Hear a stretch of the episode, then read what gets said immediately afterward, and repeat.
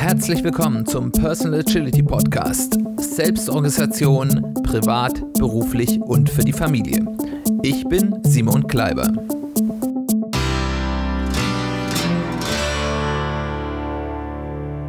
Herzlich willkommen zu einer weiteren Ausgabe des Personal Agility Podcast. Schön, dass du wieder eingeschaltet hast. Schön, dass du wieder dabei bist. Zuallererst muss ich mich erstmal entschuldigen. Es gab die letzten zwei Wochen leider eine etwas ungeplante Podcast-Pause. Die hatte erfreuliche Gründe. Ich habe einen sehr spannenden Auftrag in meinem eigentlichen Geschäft gehabt, wo ich einem recht namhaften Kunden helfen darf, äh, Business Agilität in seinem oder in deren Unternehmen zu realisieren. Das ist sehr spannend, aber leider auch sehr oder damit einhergehend auch sehr arbeitsreich und ähm, da dieser Podcast, und das muss man klar sagen, ein Hobby von mir ist und nicht meine Hauptbeschäftigung, musste ich mich dann an einen der Grundsätze der Agilität ähm, ja besinnen, nämlich den Fokus und musste den Podcast ein bisschen hinten anstellen. Aber so viel dazu. Ich hoffe, es war nicht allzu verlustreich für dich. Ähm, und jetzt auf ins Thema. Heute habe ich mir nach einiger Zeit mal wieder einen Gast eingeladen, nämlich äh, Fabian. Fabian ist ein alter Bekannter von mir. Ich durfte vor kurzem auch mal zum Thema OKRs, ein Thema, über das wir hier auf dem, im Podcast ja auch schon gesprochen haben, äh, bei seinem Podcast, dem Live Sparring Podcast, einem sehr interessanten englischen Podcast, zu Gast sein. Und das ist jetzt hier quasi der Gegenbesuch. Und es geht heute um das Thema Quantified Self, das ist äh, ein Thema, was jetzt nicht direkt mit der persönlichen Agilität zu tun hat, aber da es bei Agilität ja immer viel auch um Messbarkeit und Empirie geht, spielt das sicherlich schon auch in diesen Themenbereich rein. Was das genau ist, äh, werden wir gleich haben. Aber jetzt erstmal herzlich willkommen, Fabian. Schön, dass du da bist. Ja, freut mich auch, dass das mit dem Gegenbesuch geklappt hat. Äh, ist ja quasi dann so ein bisschen äh, Ehrensache, dass ich auch bei dir äh, mal reinschaue. Und äh, ja, diesmal ein Thema, was, glaube ich, bei mir so wirklich äh, eins meiner Herzensthemen ist. Äh, ich glaube, die OKRs, die lagen dir äh, sehr nah. Das passt doch ganz gut. Also ja, freut mich hier zu sein. Genau, und wir sind nicht nur Corona-bedingt äh, heute nicht real gegenüber, sondern äh, virtuell zusammengeschaltet. Äh, wir haben uns zwar vor vielen Jahren in Deutschland kennengelernt, aber Fabian wohnt in Hongkong und äh, von daher hat er vielleicht auch auf manche Dinge auch eine nicht ganz so deutsche Sicht mehr, wie, wie ich das vielleicht habe, äh, was sicherlich bei so einem Thema Daten und sich selbst messen auch eine Rolle spielt. Aber ich würde erstmal einfach vorschlagen, Fabian, willst du dich einfach mal ein bisschen vorstellen? Wer bist du? Was machst du? Bis darauf, dass du aus Hongkong kommst, wissen wir ja noch nicht viel über dich, äh, dass die Hörer wissen, mit wem sie es hier zu tun haben. Gerne, gerne. Also ganz ursprünglich komme ich nicht aus Hongkong, sondern äh, ich weiß nicht, wie man mich jetzt äh, äh so äh, akzentmäßig zuordnet, äh, aber aufgewachsen bin ich an der Nordseeküste in Jever, wo das gute Bier herkommt. Äh, habe dann in Duisburg studiert, ähm, aber schon mit einem Asien-Schwerpunkt, habe mich immer für Asien interessiert. Habe dann ähm, erst mich selbstständig gemacht mit einem kleinen Unternehmen in Duisburg noch direkt äh, im Studium noch, gegen Ende des Studiums ähm, bin dann aber zwei Jahre später ähm, nach Hongkong gegangen, ähm, weil ich da Geschäftspartner hatte, die einen kleinen Onlinehandel ähm, am Laufen hatten, der ihnen über den Kopf wuchs. Und ähm, statt halt weiter in unser Joint Venture in Deutschland zu investieren, hat man mich gefragt, äh, ob ich nicht nach Hongkong kommen möchte und äh, quasi als Geschäftsführer da einsteige. Und so bin ich dann quasi nach dem Studium der Wirtschaftswissenschaften in, mit relativ jungen Jahren ähm, nach Asien gekommen, äh, ja, als Manager von einem ja, Startup. Ähm, ja, wir waren damals, waren glaube ich 18 Leute bei PlayAsia, als ich da angefangen habe, am Ende dann so 35. Und ähm, ja, so bin ich dann in Hongkong hängen geblieben. Bin dann nach vier Jahren bei PlayAsia ähm, in die Spielwarenbranche abgedriftet und war neun Jahre lang äh, ja in der Spielware.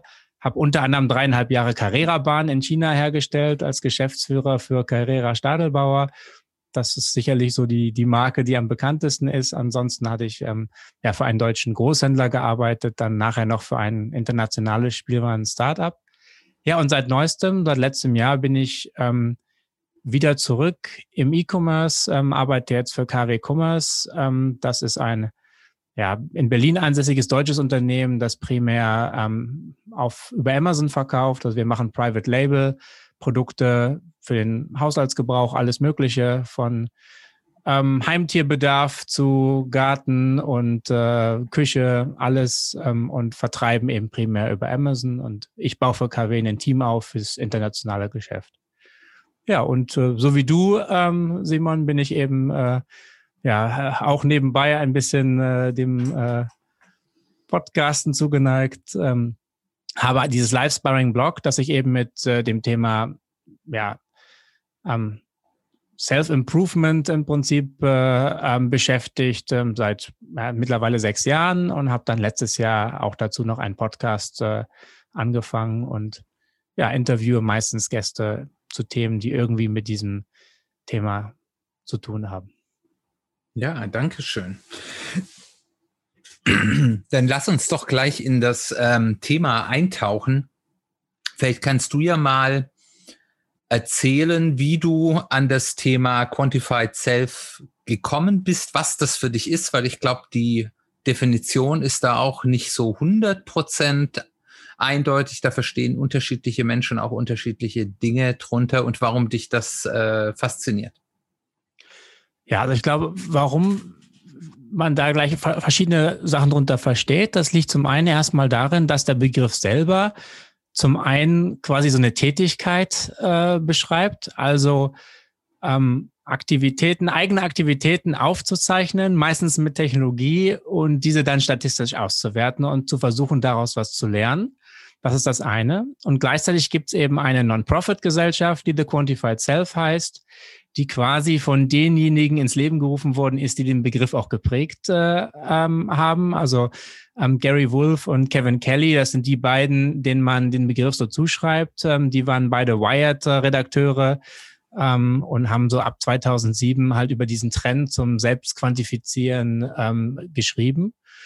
Ähm, ja, und ich denke, dass das halt schon mal sowas ist. Auf der einen Seite gibt es halt wirklich diese Bewegung, dieses Netzwerk, die Events, ähm, The Quantified Self, und dann gibt es eben diese ganz allgemeine Beschreibung, wo dann ja viel reinfällt, was mittlerweile Standard und Mainstream ist. Also wie viele Leute haben denn Fitbit?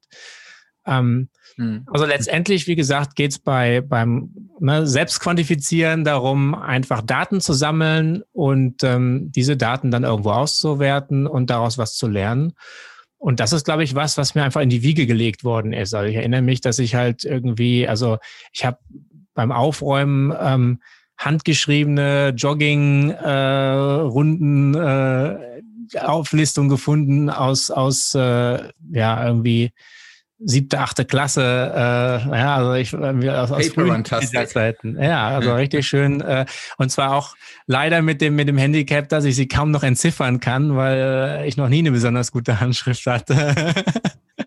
das ist halt dann der Nachteil, wenn man halt Low-Tech ähm, ähm, quantifiziert. Also ich glaube, das, das Thema ist mir einfach so in die, in die ähm, Wiege gelegt, mich motivieren, auch Zahlen ähm, also ich kann mich dadurch besser motivieren, als wenn mir zum Beispiel irgendwie ein Trainer ins Ohr schreit. Äh, und ähm, ja, das ähm, denke ich, da, und so bin ich eben auf dieses Thema gestoßen, als es dann halt so Mitte der, ja, also Anfang der 2010er Jahre richtig spannend wurde, als wirklich viel passiert ist, viele Tracker auf den Markt kamen.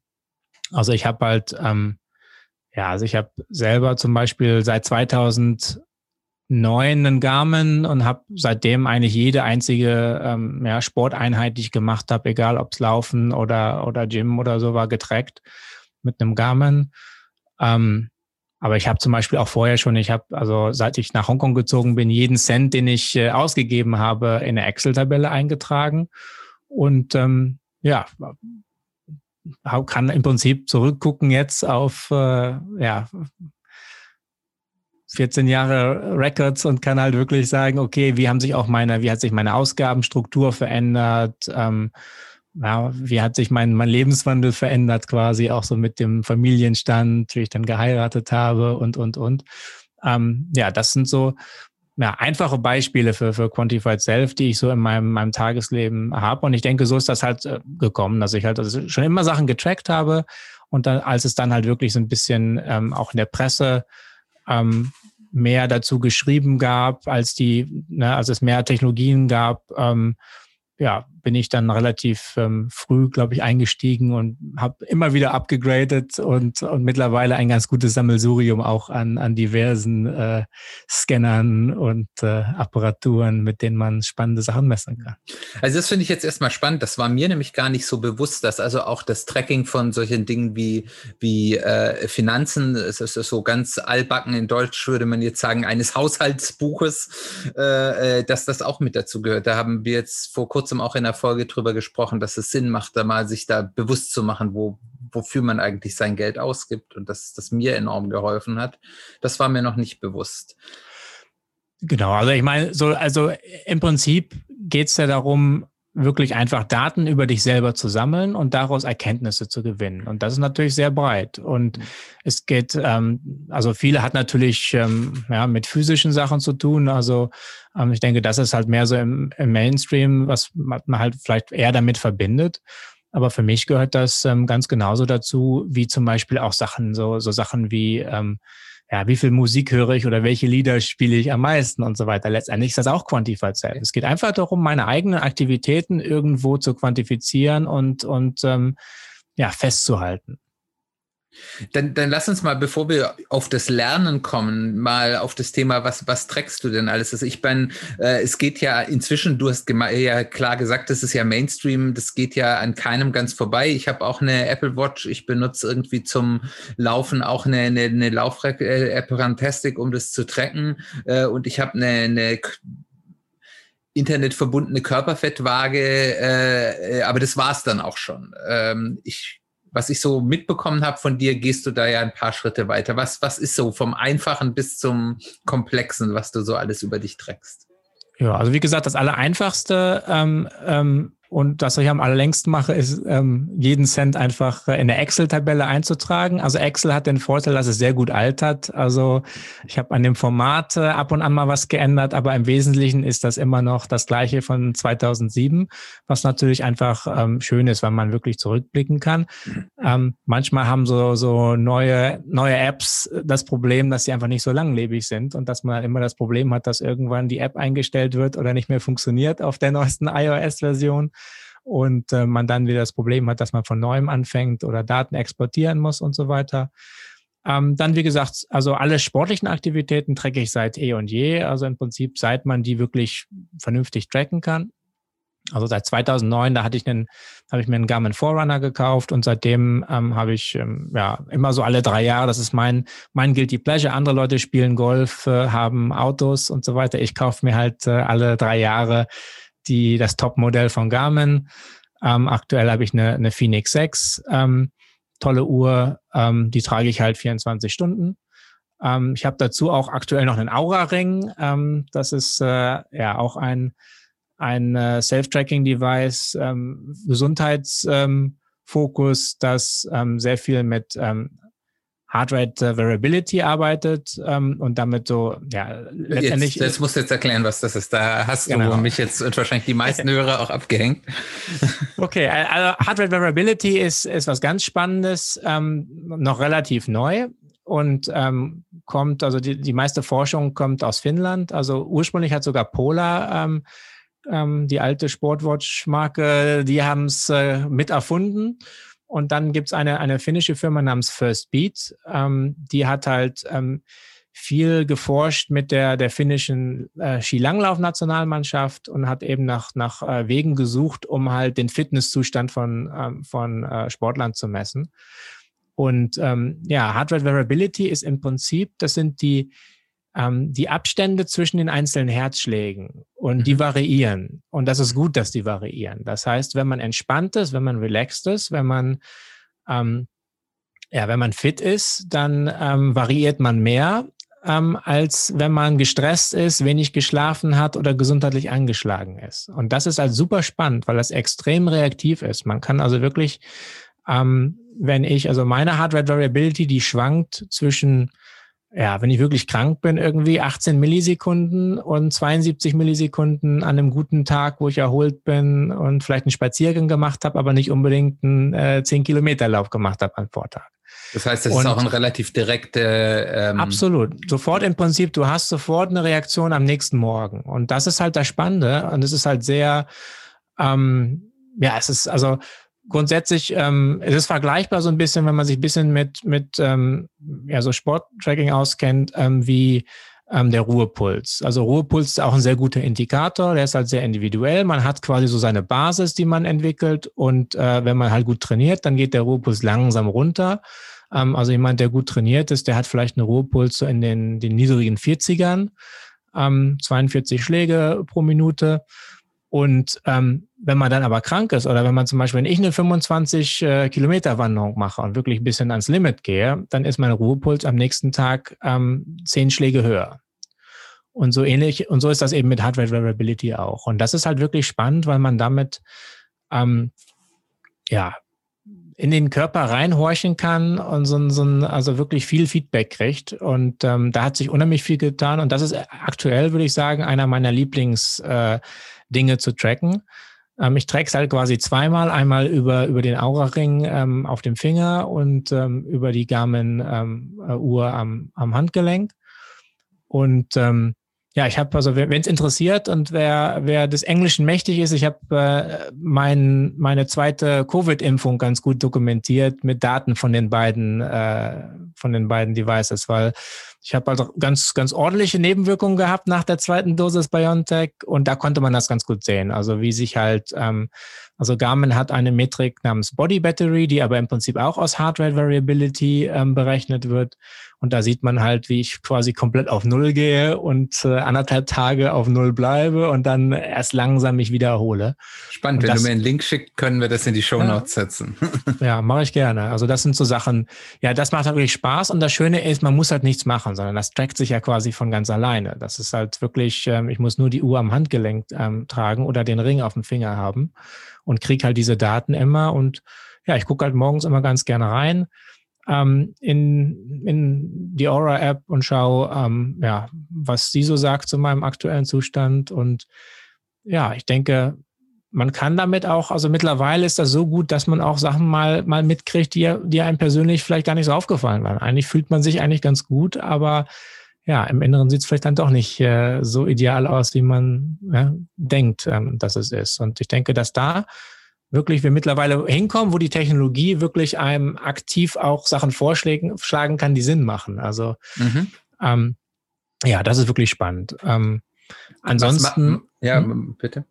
Ja, wenn du, du hattest gesagt, noch, noch ein paar extremeren Sachen. Also ich habe, ich, ich mache dann halt auch wirklich ab und an mal so, so Selbstexperimente, wo ich ganz bewusst sage, ja, jetzt so als Experimentcharakter, jetzt versuche ich mal was. Und ich habe halt mir mehrfach ähm, ein Freestyle Libre ähm, geholt. Das ist ein ähm, ja, Diabetiker äh, kennen das. Das ist äh, quasi ein, ein, ähm, ja, ein Glukosemonitor, ein, ein ähm, Blutzuckermonitor, der ähm, auf dem Arm angebracht wird, auf dem Oberarm, der eine ganz kleine, feine Haarnadel hat, die unter die Haut geht und der quasi kontinuierlich ähm, den, das, ja, die Blutzuckerwerte misst. Im Gegensatz zur traditionellen Messung, wo man sich halt in den Finger pieksen muss und dann natürlich immer nur eine punktuelle Messung kriegt. Und ähm, dieser äh, Monitor, der, der zieht halt ähm, ja, alle paar Minuten einen Wert und man kann dann halt schön über den Tag plotten, wie sich sein Blutzucker verändert hat. Nun, ich bin kein Diabetiker. Ich habe das gemacht einfach, weil ich verstehen wollte, wie mein Blutzuckerspiegel reagiert. Und ähm, was ganz spannend war, ist, dass ich gemerkt habe, dass ich oftmals nachts in sehr niedrige Blutzuckerbereiche komme. Und ähm, ich habe teilweise halt so äh, ein bisschen Schlaflosigkeitsprobleme, dass ich halt aufwache und dann Schwierigkeiten habe, wieder einzuschlafen. Und das ähm, kann durchaus zusammenhängen, weil wenn man halt ähm, ja, unter ähm, drei Millimol ähm, am Blutzucker fällt, dann wacht man meist erstmal auf, weil der Körper halt quasi sagt, hey, ähm, schieb mal was nach. ähm, also das sind so Sachen, wie gesagt, das würde, das würde man auch über einen Arzt normalerweise nie rausfinden, weil ein Arzt würde einen ja nicht 24 Stunden äh, Blutzucker tracken. Also ich habe auch einen äh, ein Urinanalysegerät. Äh, da habe ich eine Podcast-Episode zugemacht äh, zu dem Thema. Also das habe ich mir aus Spaß äh, Anfang diesen Jahres gekauft. Einfach auch mit der Überlegung zu sagen, ja, diese ähm, so eine Urinanalyse, die macht man halt einmal im Jahr, wenn man seinen jährlichen Checkup macht. Aber was man halt überhaupt nicht hat, sind Basiswerte für einen selber. Und das ist halt das Spannende auch an Quantified Self, dass man halt für sich selber quasi Daten sammelt und eben nicht auf so verallgemeinerte ähm, Durchschnittswerte angewiesen ist. Und das ist gerade auch im medizinischen Bereich teilweise schon ähm, kritisch. Nur so als Beispiel zum Beispiel, ähm, also es gibt für die, ähm, ja, wenn man, wenn man mit einer Pulsuhr läuft, ähm, es gibt so diese Faustregel, die sagt, dein maximaler Puls ist 220 minus äh, Alter. Das hat bei mir halt noch nie geklappt. Also ich bin in jungen Jahren, so mit Anfang 20 oder mit Mitte 20, habe ich Pulswerte gehabt bis 210 hoch. Mhm. Und ich schaffe heute noch 190. Das heißt, mein Puls ist einfach 15 Schläge höher als der Durchschnitt. Diese Faustformel, die ist für die meisten Leute ziemlich akkurat. Das ist meistens ist das, kommt das ganz gut hin. Bei mir eben nicht. Ich habe einfach eine Herzfrequenz, die bei Belastung höher läuft und auch höher laufen kann. Ja, aber das muss man eben um rausfinden. Und das ist das, wo, wo ich glaube, dass es eben, wenn man gewisse Sachen einfach nur einmal im Jahr beim Arzt äh, misst und auch nicht genau sagt, okay, was war denn, was habe ich denn gestern gemacht? Was habe ich denn gestern gegessen? Oder wann war ich das letzte Mal laufen? Oder habe irgendwas anderes gemacht? Oder war ich gestresst oder nicht? Das sind also Sachen, die dann diesen Wert beeinflussen, aber man hat eben keine Vergleichswerte. Und das ist eben das Spannende, wenn man gewisse Sachen halt einfach regelmäßig ähm, trackt, man kriegt einfach eine gewisse Basis und kann dann natürlich merken, hey, also normalerweise habe ich doch äh, einen Ruhepuls von 43. Warum habe ich denn heute 54? Ich war doch gestern gar nicht laufen. Ja, und das finde ich, das ist halt aus meiner Sicht wirklich ähm, einer der spannendsten Aspekte ähm, am Quantified Self aber tiefergehend in Richtung Bl regelmäßige Blutuntersuchungen. Ich weiß, da gibt es auch so aus dem Space einiges an interessanten Geräten, machst du nicht. Ja, also ich habe schon mal überlegt, aber zum Beispiel so eine Cholesterin, ähm, ähm, da kostet die Maschine kostet ungefähr 200 US-Dollar und das Problem sind die, die Teststreifen. Da kostet halt jeder Streifen kostet halt drei, ähm, drei Dollar oder so und das geht halt mächtig ins Geld. Und ähm, mit anderen Sachen ist dann ähnlich. Du brauchst im Prinzip immer Teststreifen für alles, was du misst und so weiter. Also ähm, ja, das, das ähm, Urintesting, das habe ich aus, aus China geholt, das war relativ preiswert. Ähm, ich gucke halt schon immer, wenn es was gäbe, was, was Sinn macht. Also ich habe halt, ähm, also ich habe halt teilweise mit, mit äh, ähm, Keto Diet ähm, experimentiert. Mhm. Und wenn man halt. Kannst ähm, du es nochmal kurz äh, in zwei Sätzen erklären, was das ist? Genau, also Keto, ähm, Ketogenic Diet ist im Prinzip eine Diät, bei der man ähm, ja, fast komplett auf Kohlenhydrate verzichtet, ähm, um den Körper dazu zu bringen, in Ketosis ähm, zu gehen. Ketosis ist im Prinzip ein, ja, ein, ein, ein, also es ist im Prinzip macht der Körper ähm, das, wenn man, ähm, wenn ein Mensch verhungert. Also ähm, ja, wenn nicht genug Glucose im Körper ähm, ist, nicht genug Kohlenhydrate da sind, dann stellt der Körper um und fängt an, Fett zu verwerten. Und ähm, das ähm, ist halt ein ganz normaler ähm, Prozess. Das macht halt, ähm, das macht ein Körper, wenn man zum Beispiel ja, eine extrem lange Wanderung macht und so weiter und dann einfach seine, seine, seine Glykogenspeicher aus den Muskeln irgendwann aufgezehrt hat und, äh, und nicht irgendwie Powerbars einwirft, dann fängt man eben an, dann geht, kommt man in so eine, ja, in eine Ketosis oder wenn man eben fastet. Also wenn man länger als ähm, 36 Stunden fastet, dann kommt man normalerweise ähm, auch in diesen ähm, ketogenischen Bereich. Mhm. Und das Spannende ist eben, dass, ähm, ähm, dass eben, ja, dann auch an die Fettreserven, die im Körper sind, geht. Und ähm, das kann man natürlich nutzen, wenn man ähm, gewisse Ziele hat, ähm, ja, was das Verändern, sondern das Verhältnis von, von ähm, ja, Fett zu Körpergewicht angeht, etc. etc. Also das ist ganz spannend und es ist halt ähm, das Spannende an dieser Diät ist, dass man eben messen kann, ob man in, in ähm, Ketosis ist oder nicht, indem man eben sein, seine Blutketonen ähm, ähm, misst. Und dazu muss man sich eben auch in Finger pieksen und braucht entsprechende ähm, Teststreifen und einen äh, und ein, ähm, ein Scanner. Und ähm, ja, wie gesagt, das Problem ist einfach, dass die Sachen einfach nach wie vor relativ teuer sind. Also ich denke schon, ich bin schon jemand, der, wenn es erschwinglich wäre, mehr messen würde. Ähm, aber ja, es ist halt es ist eben auch ein Hobby von mir, deswegen bin ich da auch bereit, manchmal ein bisschen Geld auszu, ähm, nicht weil ich jetzt zwingend glaube, ähm, dass ich das medizinisch brauche oder so, aber ja, es macht mir eben Spaß. Ich schreibe drüber, ich äh, podcaste drüber und ähm, gleichzeitig erkennen, ja, hat man eben immer gewisse Erkenntnisse, die man gewinnt und äh, die man eventuell nutzen kann wie wir jetzt von diesen technisch äh, extremeren äh, Dingen mal wegzugehen, vielleicht zu den Dingen, die vielleicht vom, vom Messaufwand etwas höher sind. Äh, du hast ja gesagt, so im Verhaltensbereich misst du deine, deine Finanz dein finanzielles Verhalten. Ähm, bist du da auch, misst du da auch noch andere Dinge, wie zum Beispiel, wie du deine Zeit verbringst, Arbeit versus Freizeit, was du isst, äh, wann du isst äh, und solche Dinge? Nein, also was ich esse, nur periodisch. Also wenn ich halt eine Ketogenic Diet mache zum Beispiel, dann lege ich halt jedes, alles, was ich esse, auf, auf die Waage und wirk, ähm, messe alles ab und berechne die Kalorien. Dann, dann nutze ich MyFitnessPal ähm, als App. Ähm, ist, glaube ich, so die größte ähm, Diät-App, die es gibt, ähm, wo man halt relativ einfach, also alles, alles, was halt verpackt ist, braucht man einfach nur scannen und äh, gibt an, wie viel man davon gegessen hat. Und ansonsten wiege ich halt alle Zutaten ab und so weiter.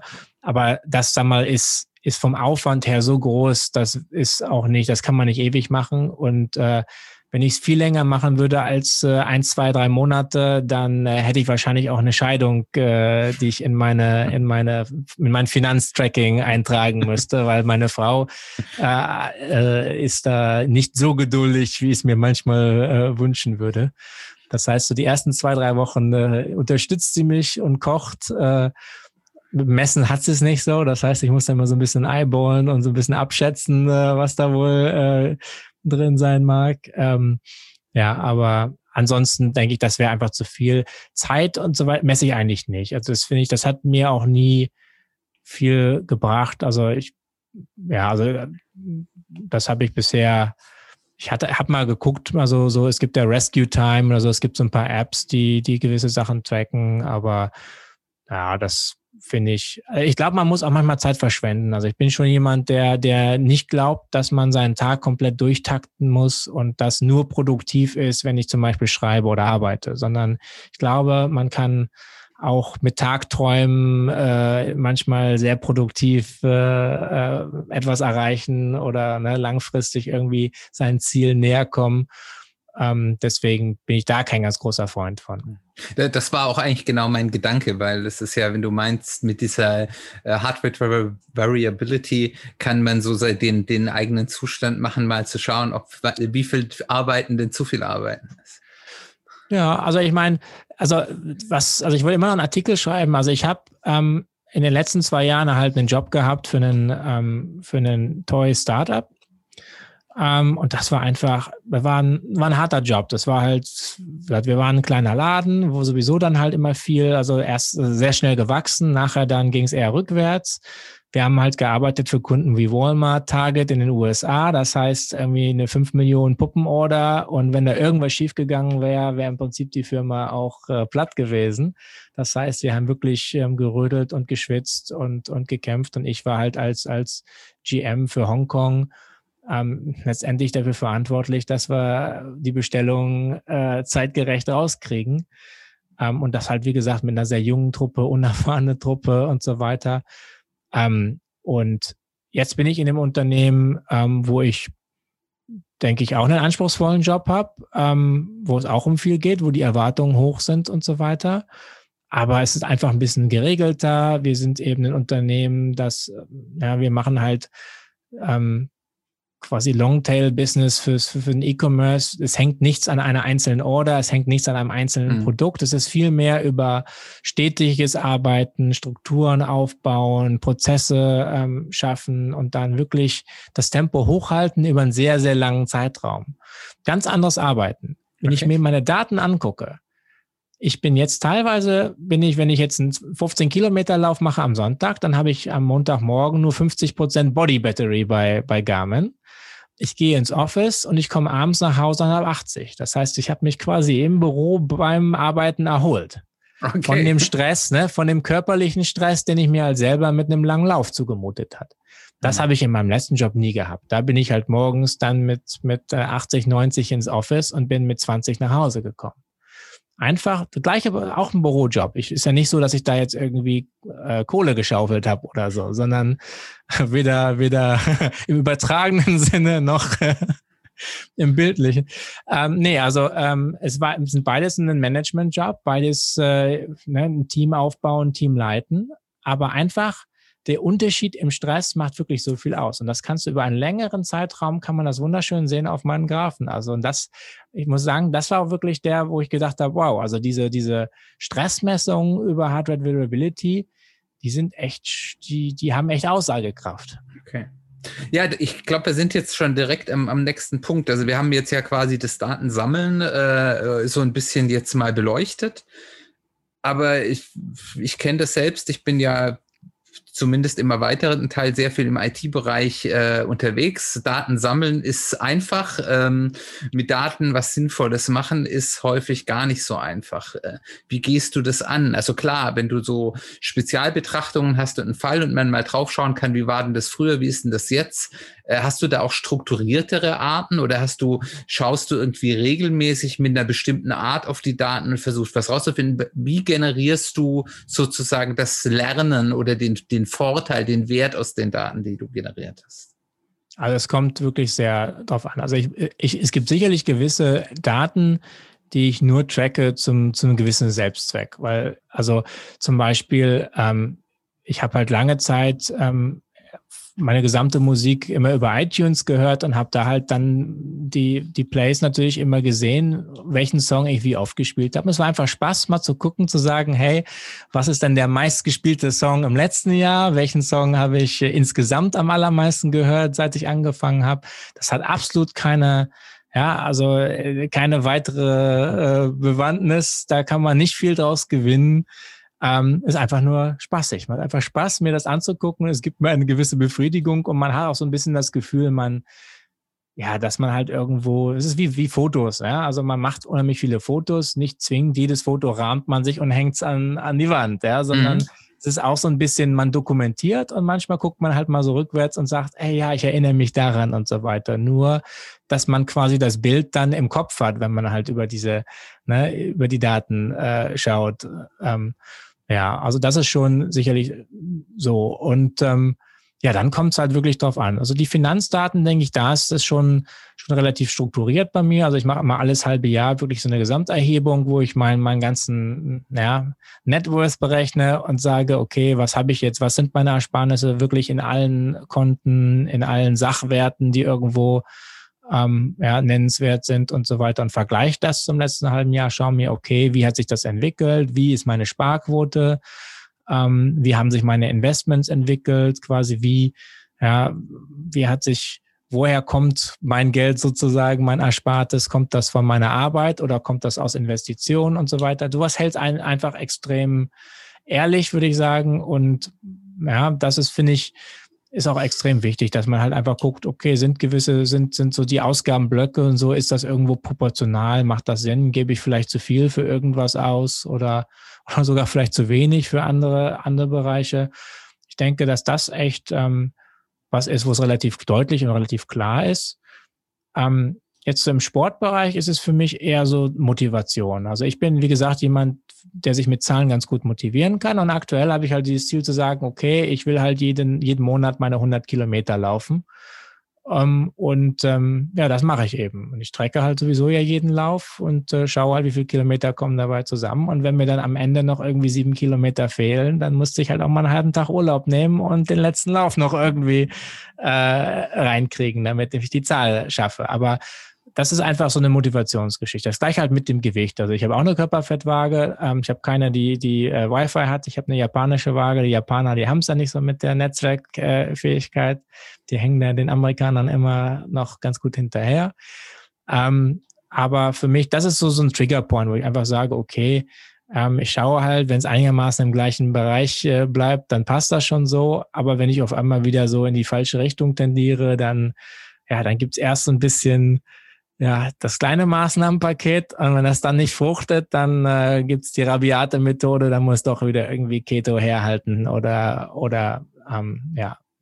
ja. Also das ist für mich eher so, so ein Triggerpoint, dass ich sage, das ist ein Wert, den beobachte ich und wenn er gewisse Sachen ähm, ja, überschreitet, dann äh, muss ich irgendwie Maßnahmenpaket äh, ähm, anwenden. Und dann, wie gesagt, sowas wie die ähm, Blutzuckergeschichte, das hatte eher experimentellen Charakter. Aber das hat mir natürlich schon geholfen, dass ich jetzt gewisse Basiswerte habe. Ich weiß halt einfach, wie mein Blutzucker normalerweise morgens sein kann. Wenn ich jetzt zum Arzt gehe und meine jährliche äh, meinen jährlichen Test mache, dann kann ich das deutlich besser einordnen als vorher, weil vorher hat mir der Wert nicht wahnsinnig viel gesagt. Jetzt kann mhm. ich irgendwo sagen, okay, ja, normalerweise liege ich in dem Bereich, passt schon. Wenn das jetzt deutlich höher wäre, als ich es gewohnt bin, ähm, dann ja, würde ich das äh, doch nochmal genauer ähm, anschauen. Aber also so intensive, ich sag mal, Cross-Beobachtung, dass du versuchst, aus den unterschiedlichen Daten, die du erkennst, Zusammenhänge herzuleiten, das machst du jetzt nicht. Ähm, nee, also ich habe immer mal überlegt, ähm, gewisse Sachen zu machen, aber es ist dann auch, es scheitert teilweise dann auch wirklich an der also sag mal, multivariate Analyse ist nicht so ganz einfach. Ähm, und das vernünftig zu strukturieren. Also ich habe immer mal überlegt, weil dies, das Thema Gewichtsabnahme und so weiter ist ja ist ein Riesenthema. Also ähm, die Ernährungsexperten sind sich bis heute nicht einig, wo, ähm, ne, also es gibt die, die Extremfraktion, die sagt, ähm, es gibt Leute, die nehmen eh zu, egal was sie essen. Und dann gibt's andere, die sagen, ach Quatsch, ist einfach nur Kalorien rein und Kalorien raus. Und ähm, ja, und das ist halt so das, das Spannende. Also es ist schon so, dass da viele Faktoren mit reinspielen. Ne? Die hormonelle ähm, Situation, Schlaf, ähm, was man isst und so weiter und so fort.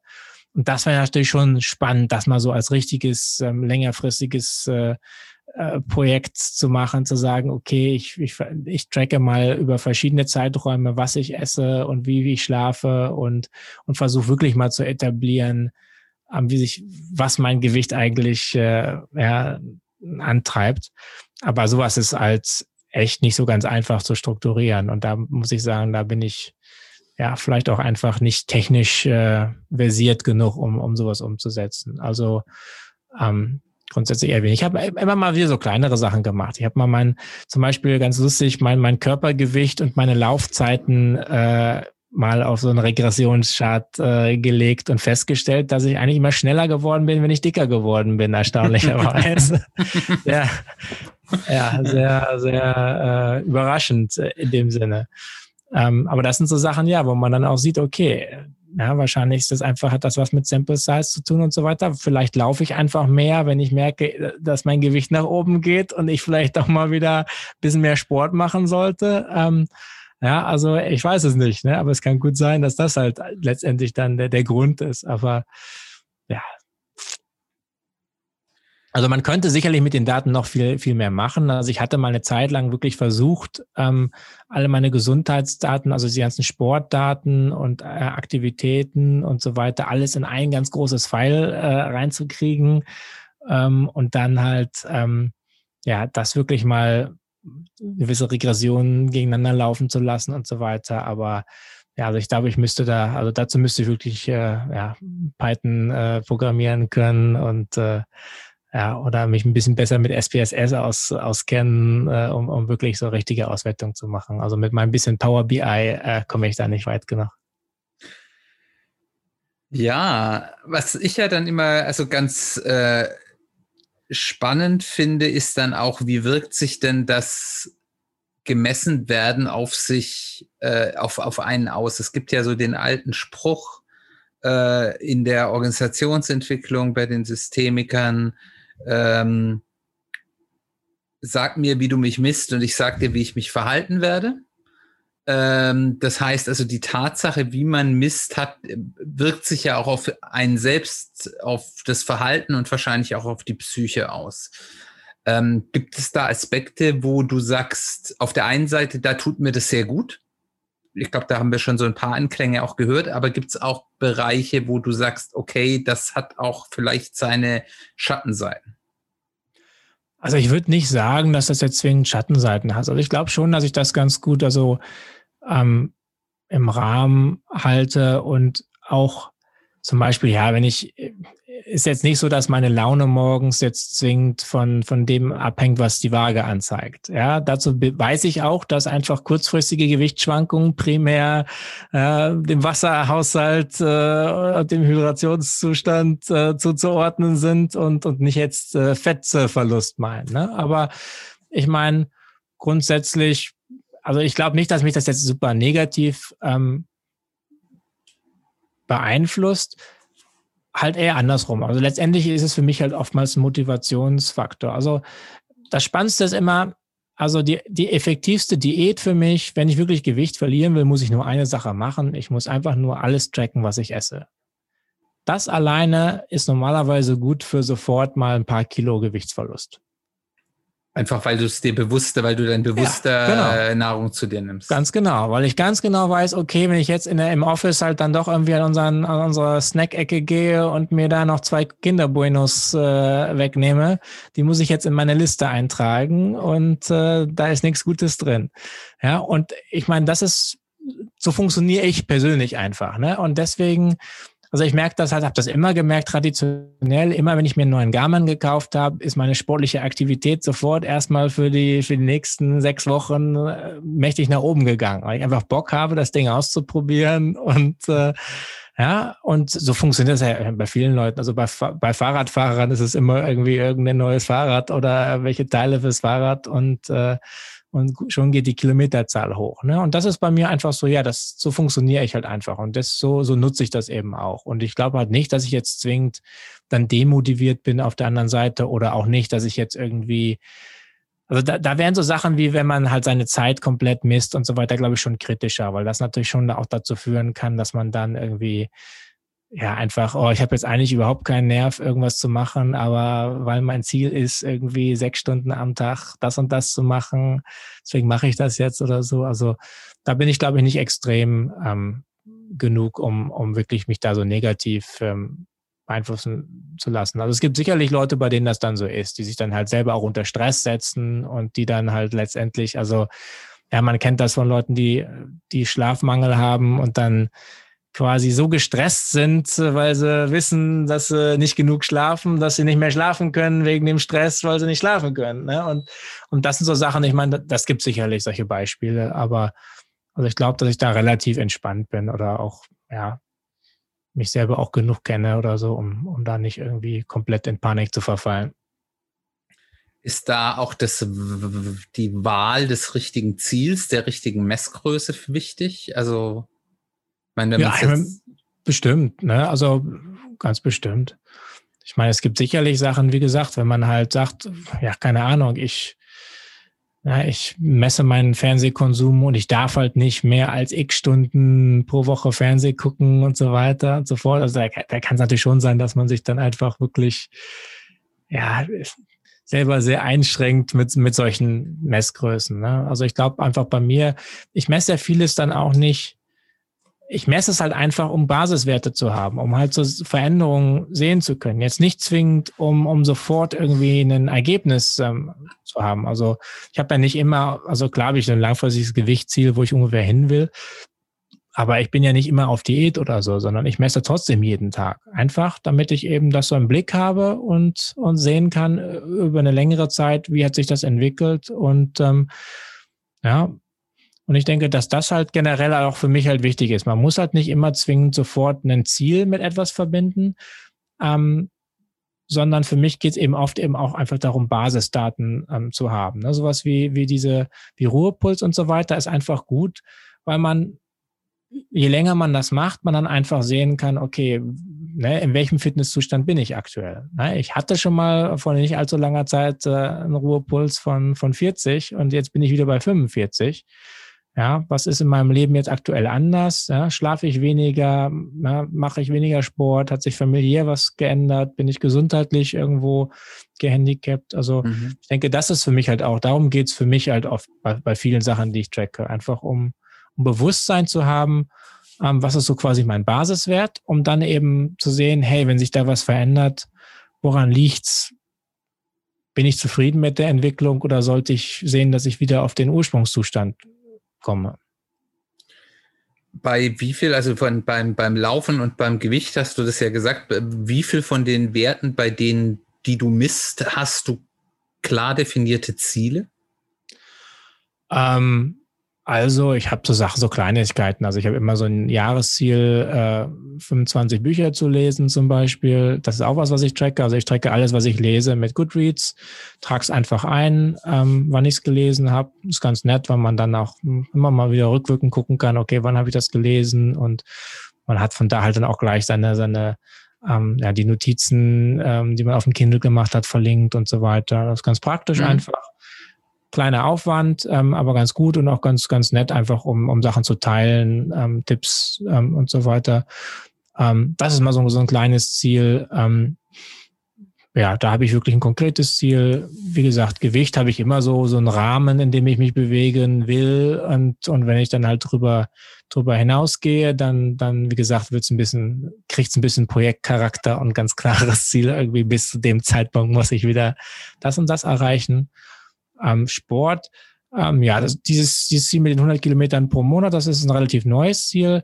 Davor hatte ich jetzt eigentlich nicht zwingend Ziele, sondern ich gucke einfach so über die Jahre, wie sich das entwickelt und ähm, bin eigentlich momentan ganz gut dabei, bin eigentlich ja deutlich regelmäßiger dabei ähm, als, als vorher ich mache relativ viel Fitnesstraining aktuell, aber da eigentlich ohne konkretes Ziel. Einfach will mich mhm. einfach besser fühlen und will mich da jetzt auch nicht unter Druck setzen und sagen, ich muss jetzt, keine Ahnung, äh, einen Bizep-Umfang von so und so viel Zentimeter erreichen oder so, sondern das nehme ich ganz relativ organisch und sage einfach, okay, solange ich das Gefühl habe, ich entwickle mich in die richtige Richtung, setze ich da keine ganz konkreten Ziele. Ja, ansonsten eigentlich für die meisten Sachen machen, die ich direkt im Gesundheitsbereich, braucht man ja kein Ziel. Ne? Also wenn ich diese, diese ähm, ähm Urinwerte, da geht es ja wirklich nur darum, einfach zu sagen, okay, ich mache das mal in, ähm, im regelmäßigen Abstand, um einfach Basiswerte zu haben, um eben ja, zu wissen, was ich normalerweise da erwarten sollte, um, wenn dann halt wirklich mal was ähm, sich verändert, zu sagen, okay, hier ist irgendwas, was, was nicht richtig ist. Ja, muss ich halt vielleicht doch mal ähm, ja, und das sind dann teilweise Sachen, wo ein Arzt, der würde gar nichts sagen, weil der, der misst den, den Bewert einmal und der ist jetzt nicht aus, der ist jetzt nicht komplett äh, out of whack oder so, ist nicht extrem. Ja. Aber wenn du weißt, dass du normalerweise irgendwie den pH-Wert von so und so hast und auf einmal ist dein pH-Wert irgendwie um, um ja, einen ganzen Punkt irgendwie verschoben, dann ist ja die Frage, warum hat sich da in meinem Körper was verändert? Und das sind so Sachen, die du eben nur weißt, wenn du halt selber mal Basisdaten erhoben mhm hast. Ne? Und das ist dann halt kein Ziel, sondern einfach nur so eine Hygienegeschichte, dass man sowas trackt. Gut.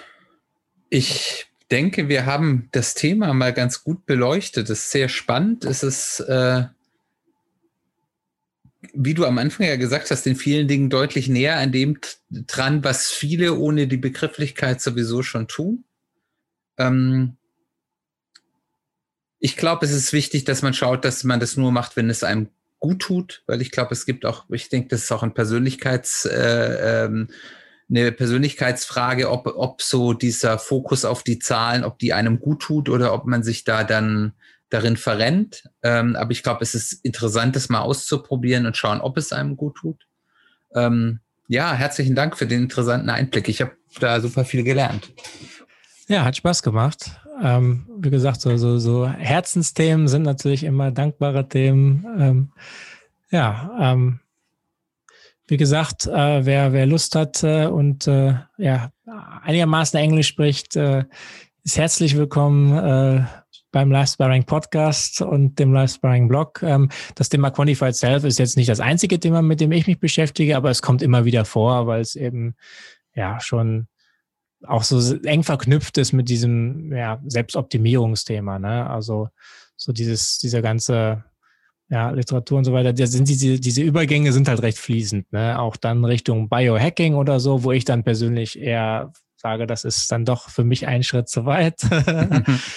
ähm, aber ja, das, sind, das ist ein sehr tiefes Feld, ist spannend und es ändert sich halt vor allem ständig irgendwas, weil es unheimlich viel Innovation gibt und unheimlich viel an, an neuen Sensoren gibt. Also ich denke, wir sind nicht mehr allzu weit davon entfernt, dass man auch halt zum Beispiel sowas wie ähm, ähm, Blutzucker am Handgelenk messen kann. Also wir sind also zum Beispiel ähm, die aktuellen Garmin-Uhren, die messen unter anderem ja auch ähm, Sauerstoffsättigung, ähm, auch beim Schlafen, was halt auch wieder spannend ist. Ne? Also weil du halt sowas wie, wie ähm, ob du eine, ob du Schnarchprobleme hast oder so eine, so eine Schlafapnea, ähm, das konntest du halt früher im Schlaflabor feststellen irgendwie. Und wer macht denn sowas? Ne? Da musst du ja mhm. schon wirklich dem Tode geweiht sein, dass du irgendwie da ähm, ins Schlaflabor gehst und da schläfst.